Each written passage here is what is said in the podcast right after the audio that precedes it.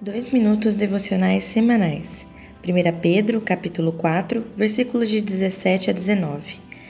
Terminando o capítulo 4, Pedro aponta nos versículos 17 e 18 a condição dos cristãos e ímpios em vista das provações.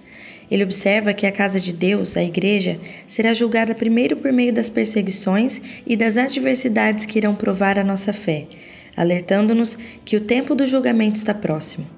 E se com dificuldade os cristãos se salvam, o que dizer da situação dos ímpios em meio ao sofrimento? Essas dificuldades, do ponto de vista humano, marcam a gravidade das provações e a improbabilidade dos justos a suportarem.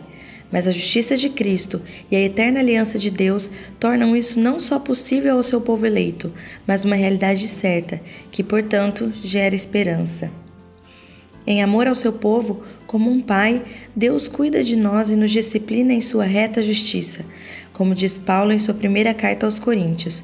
Quando somos julgados, somos castigados pelo Senhor, para não sermos condenados com o mundo.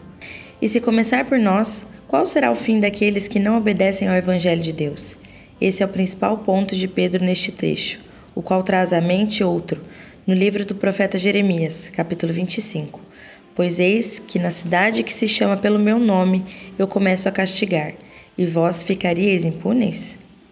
Portanto, visto que sabemos que nossos sofrimentos acontecem pela vontade de Deus, para o nosso bem, para nos corrigir a fim de não perecermos com o mundo, devemos confiar em Deus alegremente em meio aos sofrimentos, perseverando em fazer o bem, pois Deus é nosso fiel sustentador.